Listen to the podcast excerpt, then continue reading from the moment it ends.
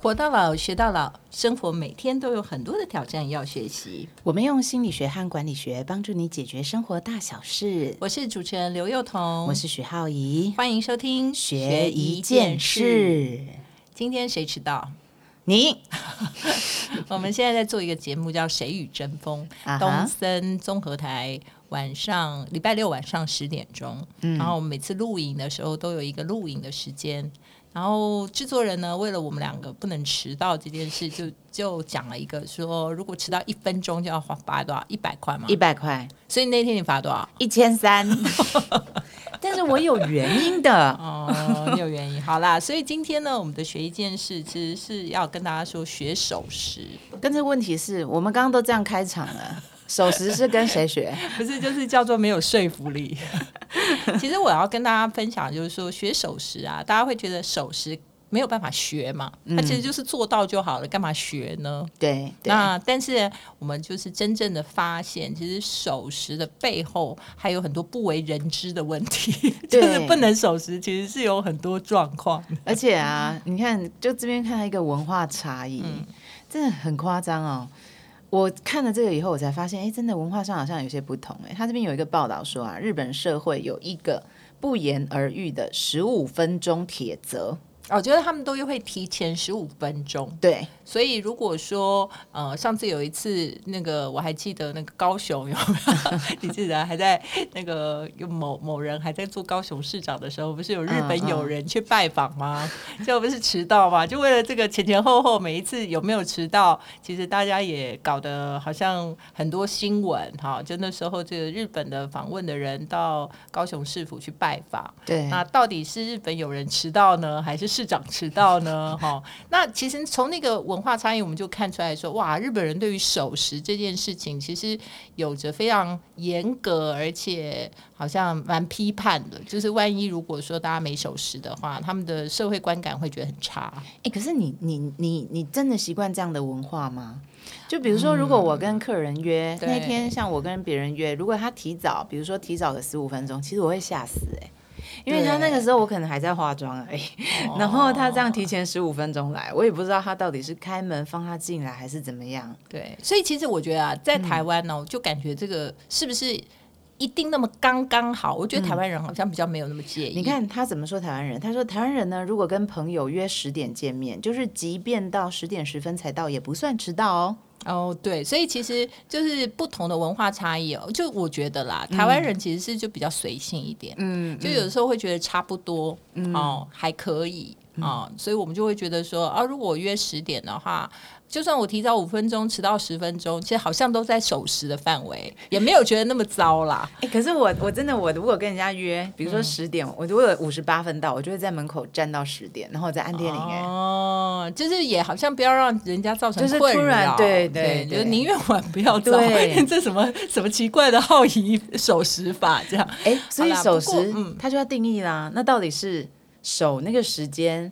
还是提早到才叫守时？难道就是应该这么讲？就是说，如果我们呃跟别人约了一个时间的话，那就千万不要说，也不要太早，也不要太晚，对对不对？就是刚好，比如说约十点，如果你提早五分钟，或者是迟到五分钟，或许这个都在容忍范围了。对，那日本人的话，可能就是说，哎，不管怎么样，你一定要提早十五分钟这样。所以我觉得，如果你的客人。就是如果是重要的对象，或者陌生人，或者是一些呃你需要去拜访的人，我觉得还是提早到。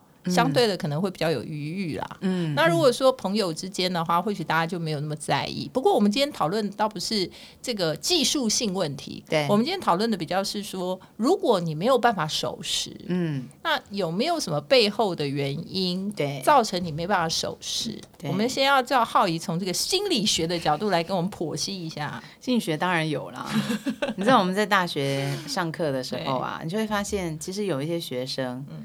他就莫名，比如说就缺席，然后就莫名，然后就晚到，然后呢，所以老很我看到很多老师其实都会刻意，比如说那个上课钟响以后，还会刻意稍微晚一点才进教室，给学生一点空间、缓冲时间这样子。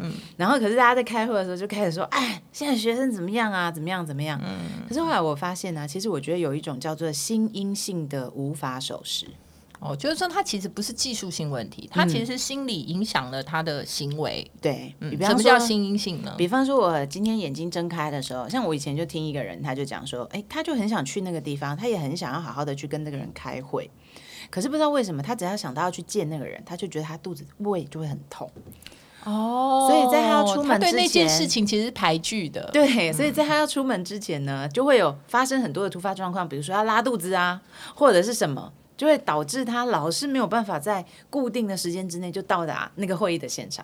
哦，这是一种啦。嗯，那也有另外一种呢，就是说他习惯性的拖延。那习惯性拖延就是说，他事实上做什么事情呢，他都会预料觉得可以刚刚好，但事实上总是预料不是计算中的事情。对，就他可能哦，出门的时候就会觉得说，哎，又忘了这个，又忘了那个，然后又要回去拿什么，就是属于他是习惯性的。就是比较没有。呃，怎么讲？没有自律，没有规范，嗯嗯，这也是常常有的状况。嗯，所以其实啊，我觉得时间这件事情啊，其实有的时候真的是不太归管理啦，因为突发事件很多。嗯，所以如果真的要守时的话，我觉得除了刚刚那种心因性啊，就是你讲的，你说可能心理上有一些排斥啊，或什么。那但是其实更多的是你可能没有养成一个良好的习惯。嗯，那这个良好的习惯，我我自己是蛮有感触的啦。因为我就很常这样，刚刚好。比方说呢，如果我要去一个地方，那我就会先 Google 一下，我现在到那边的车程是多少。那 Google 基本上它都会稍微算一下，你从这里到那里要多久嘛？对。那我可能就多抓个五分钟、十分钟，我觉得这样应该就没什么问题了，就刚刚好到。但就常常遇到一种状况，特别是你如果在市区开车的话，对，就超麻烦。因为呢，有的时候就像什么机械停车位啊，对，然后你一等就会来个半个小时，是，所以呢，我就发现其实有一些人，他们真的在某一些比较重要的地方的时候，他就会有一种呃，我需我需要去养成的习惯，就是他真的会蛮早到的，就是我们的好朋友宪哥啦，他真的是超早的。我们今天早上去电影公司开会，对，然后呃，明明是约可能整点。嗯，然后呢，他就会说，呃，大概二十分，他提前十五分钟，他就说我到喽。然后我我我就很恐慌，想说，哎，现在到底是几点呐？嗯嗯。所以他其实，在每个人的心因性的因素上是不一样的。那我后来就去研究这件事，我发现，因为宪哥他以前是做讲师。企业讲师，所以他们可能在那一个场域之下，我发现他长久养以以以来养成的习惯就是他提早到，因为他要 setting 教室，所以就导致他这个行为模式在他的各种约会上面都是采取这样的惯性。嗯，所以应该说，如果你想要养成这样的习惯，最好还是说你刻意去练习。没错，就是说你在呃出发要到什么地方，或者你觉得你一定要提早到，做些什么样的准备。如果你认为他是绝对不能迟。到的，或者你要提前做好些什么事情，你可能就会提前准备嘛。对，那这件事情它其实是要养成习惯的。对，因为我们生活中还是有好多事情是不能迟到的。例如说，好讲最平常，大家可能遇到就是，你如果要参加一个考试，好了，你总不可能考试还迟到十分钟。说不定就不能进考场了嘛，所以就是如果大家是要去考试，可能就会觉得我要提前到，因为为什么？你可能还要做一些什么心理准备啊，没错，你还在深呼吸啊，可能还要上个厕所之类的。所以其实呃，守时这件事情，它可以透过刻意练习。嗯，那当然大家也会觉得说，哎，如果是守时，它是不是跟管理时间有关？因为你前面要完成很多事嘛，可能提前要做很多准备。那我觉得有一件事我可以跟大家分享，因为其实在我的书里就叫那个人生赛道，勇敢是勇敢放弃，其实我背起来了哦。对，然后有一个观念我也可以分享给大家，我觉得时间不归管，因为大家都讲说，哎，管时间，管时间。嗯。但是呢，比较重要的事情，我觉得是你要怎么用时间。对。所以如果说你不想迟到，或者是说你认为时间管理这件事情很重要的话，其实真正比较重要的是，你必须要把你生活中或者每天。比较需要想要做什么和必须要做什么的这件事情，有一个优先顺序的排列。对，就很多人他是把每天行礼如仪的做完，就是我每天可能就是有实验室，我就把这个实验室安排完了，我就一样一样把它做完，好像那个 to do list 有没有划掉？嗯，但其实每个人每天他可能有。呃，精神好的时候，精神不好的时候，对，或者说有比较状态很能够可以做的比较顺对，然后或者是说有些时候你跟别人谈事情，或者是呃会有你觉得比较那个就是有余裕的时候，嗯那这些事情它其实要经过你一个所谓顺序的排列，所以其实守时的背后那个所谓的新阴性，还有就是说你认为它重不重要？对，对不对？你想一想，如果今天你就是。还在谈恋爱的时候，哦，好想见到对方哦，对不对？早上六点都起来，对，就早上六点就开始来挑衣服了。哎，这根本没有睡，所以他那个迟到有可能是挑衣服挑太久，或者是发生什么事情，希望自己更好。所以他其实原则上那些新阴性啊，绝大部分都跟守时有直接相关。对，那除非说你真的是好像事情排的还满，然后再加上一些其他的因素，而致使那个时间上面有一些前后。的顺序，但是我觉得今天最重要是要跟大家说的，就是排除新阴性的问题，对对不对？技术性的问题比较有的时候难以克服嘛，或者说你必须要提前，或者好你真的不能提前。但是所谓新阴性，就是哎，你到底因为什么样的事情而致使你？对不对？拖拖拉拉，就是你到底想不想要这件事？它其实还是有很强烈的关联。对，所以就像刚刚那个浩宇在讲说，我们的好朋友宪哥，就是他，因为他长期做讲师，他需要提前到教室去准备，或者他呃就是授课嘛，所以他一定要提早到。对，那这些东西就在养成习惯的过程当中，使得他做很多事情都会先以时间，就是该什么时间到。就什么时间到？嗯，所以如果你慢慢发现你的生活当中都没有办法准时，如果用刚刚那个概念来讲的话，也有可能是我们常常把生活里头都排了很多，其实我不是那么真的想要去做的事。对，所以这是心因性嘛？就是你其实就觉得说，哦，他就是啊，也不能不去，还是也不能不到，还是也不能不做。嗯，然后可是这久了以后就会很厌世。因为你如果每天都是活在这种感觉中的话，你每天早上光起床，你就会觉得是一件很痛苦的事。然后你刚刚一直在讲那个技术性嘛，对。那我就在想说呢，我发现有一些人是因为，比如说我都太顺，比方说停车也很顺，然后什么时间也很顺，然后刚刚好找位置也很顺，嗯，所以常常可能你大部分的经验里面。你在练习上，你都觉得好像抓个一段一小段的时间就够用了。对。可是我发现有一些人，他是会把时间预留到让他有危机的状况发生的时候，他是可以有余裕去处理的。对。所以他们的时间就会留得特别长。嗯。所以如果我们平常常常时间太顺，其实也不见得是好事了。嗯。因为他可能就会让我们觉得说，哎，那我不用多留那么多时间。所以，即便我们是一个平常在技术上好像都能很快，然后就处理好很多事情的人，尽量行程不要排太慢，这是我最新的感受。所以，既然讲到这里啊，我们就来讲一下管理学，也是有谈一些守时的技巧。对，那怎么样你能够达到守时？方法有，那告诉大家，第一个方法就是说，你的时间提醒要以你抵达的时间为主。好，就比如说，你现在大家会觉得说，哦，我可能呃跟人家约两点好了，我就觉得说，哎，我看一下车程啊，或者这些事情的话，哎，我大概就都没有很经过呃思考，就会觉得说，嗯，应该十五分钟就够了吧？哦，应该到那边大概二十分钟就够了吧？所以呢，我就会觉得说我应该是在一点四十出发，但是呢，大家可以仔细的想一想。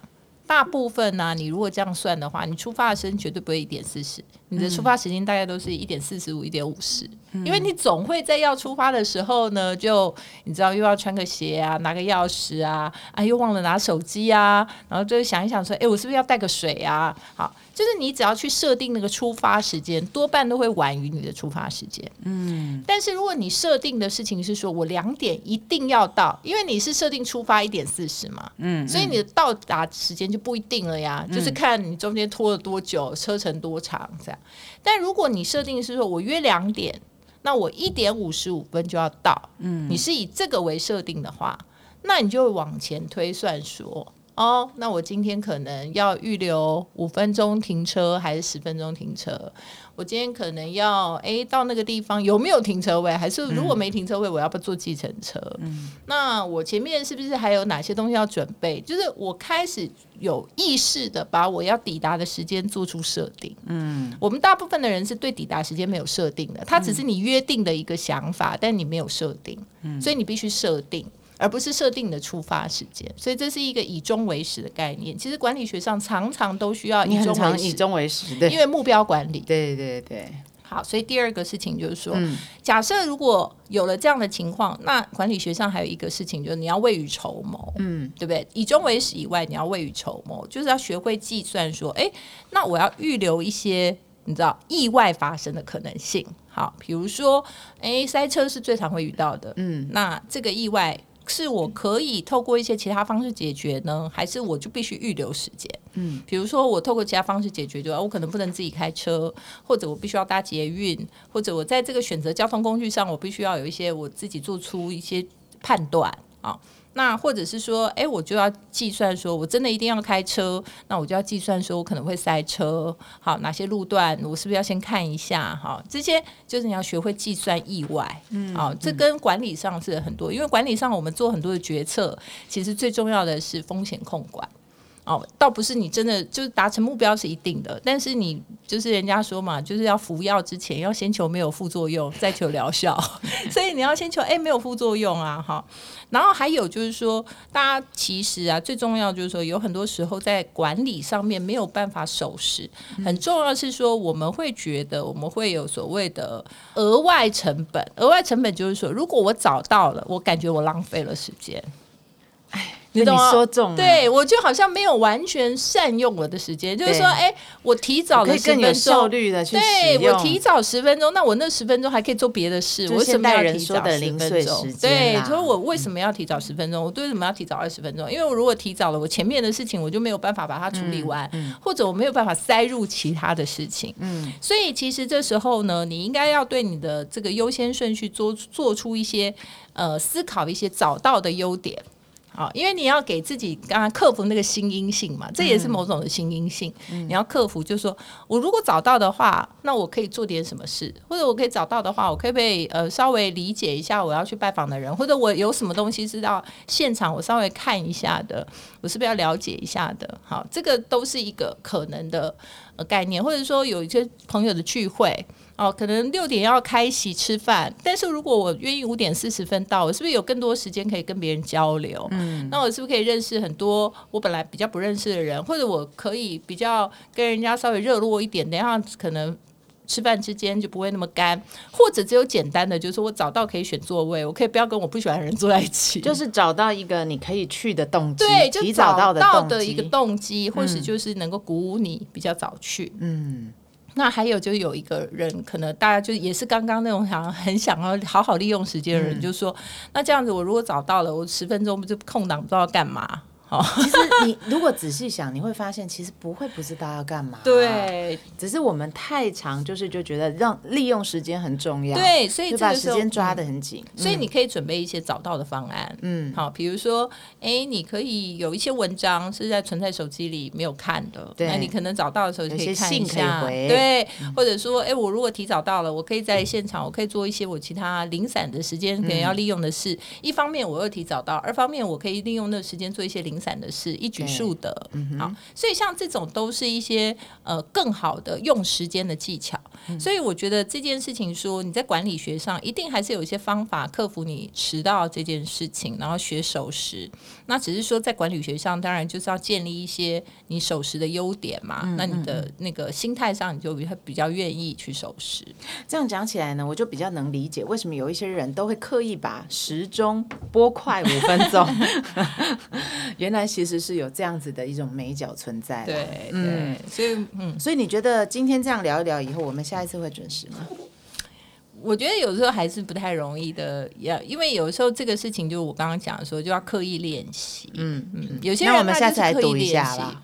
没有，因为我发现制作人他说要一分钟罚一百块以后，其实我就很认真的。你上超早到的，而且是找找到了五分钟，所以意思就是 超早到的。其实浩宇的超早到就是早到五分钟，但他的那个标准其实放的非常的低。所以其实如果说能找到有一些人给你一些。规则，嗯，或者是架构，或者是让你知道，哎，其实有的时候迟到是有一些后果的。因为某种程度，我们呃之所以没有办法守时，也是因为好像这样做其实也不会怎么样。对，就有外界的一些限制嘛。对，所以它其实就是等于说，某种程度也这种外界的压力来压迫你，可能某种程度应该守时。但是为什么现在那个上学都不守时呢？对，我就在想说现在是怎样 啊？我知道了，因为上学的概念就是其实新阴性很排拒，因为现在学校比较没有像以前一样，我们以前迟到就会记警告嘛。哦，然后它的规范或者。可是你可能要承受的后果是多的，所以大家会发现，有的时候如果我们太放纵自己的时候。那你的某一些习惯，真的就真的很难养成，懂？所以这个就是自律跟他律啊，就是你自律上如果没办法达到某种程度，你可以借由一些他律，嗯，先帮自己养成一些习惯。对。不过我觉得今天有一个有趣的事情是，也可以跟大家讨论一个话题，就是有一个黄金圈理论有没有？嗯嗯。然后最近有一本很红的书啊，因为它就是那个写了一本无限赛局的概念。那这个黄金圈理论其实最重要就是说，它其实。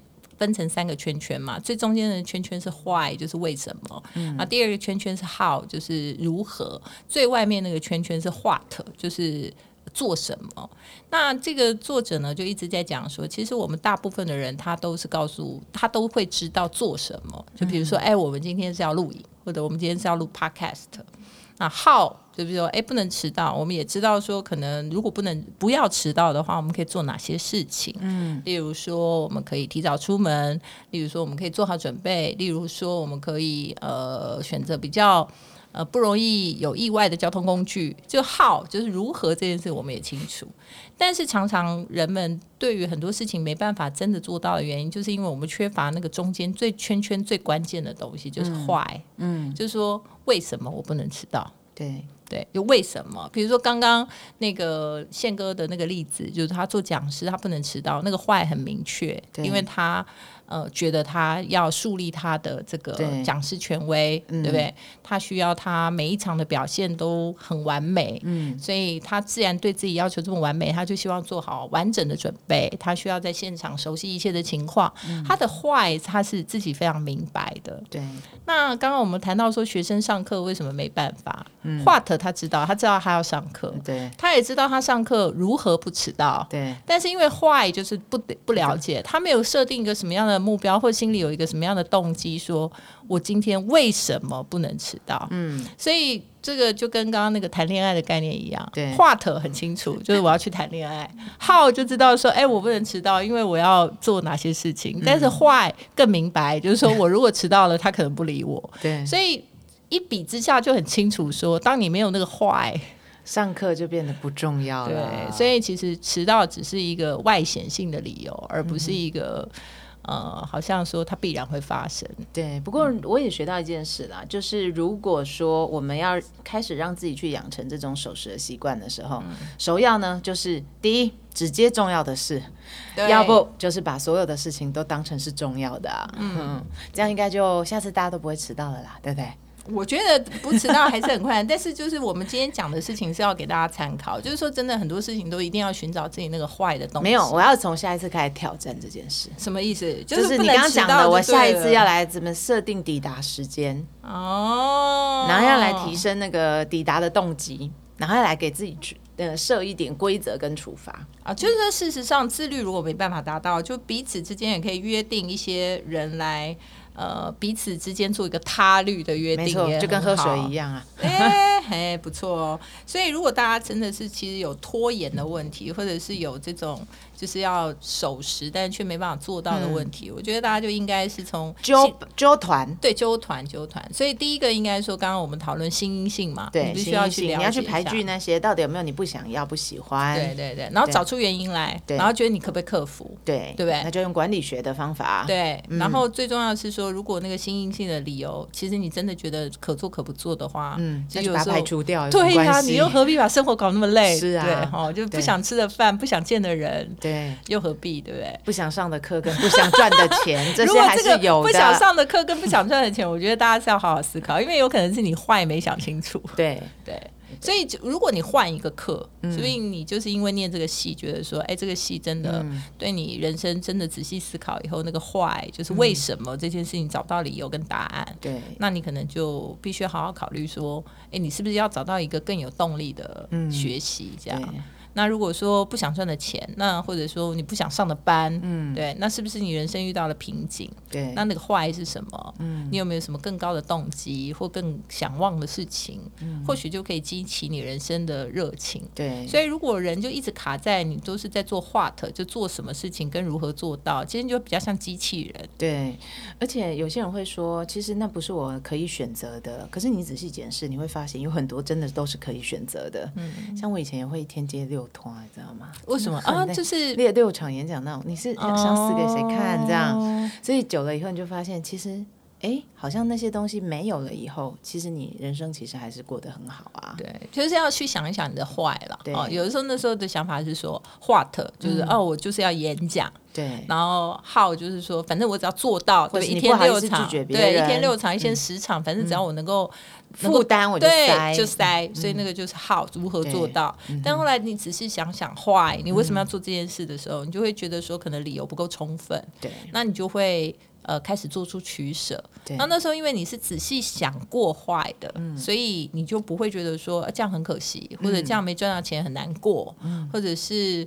呃，这样的事情是不是不符合自己？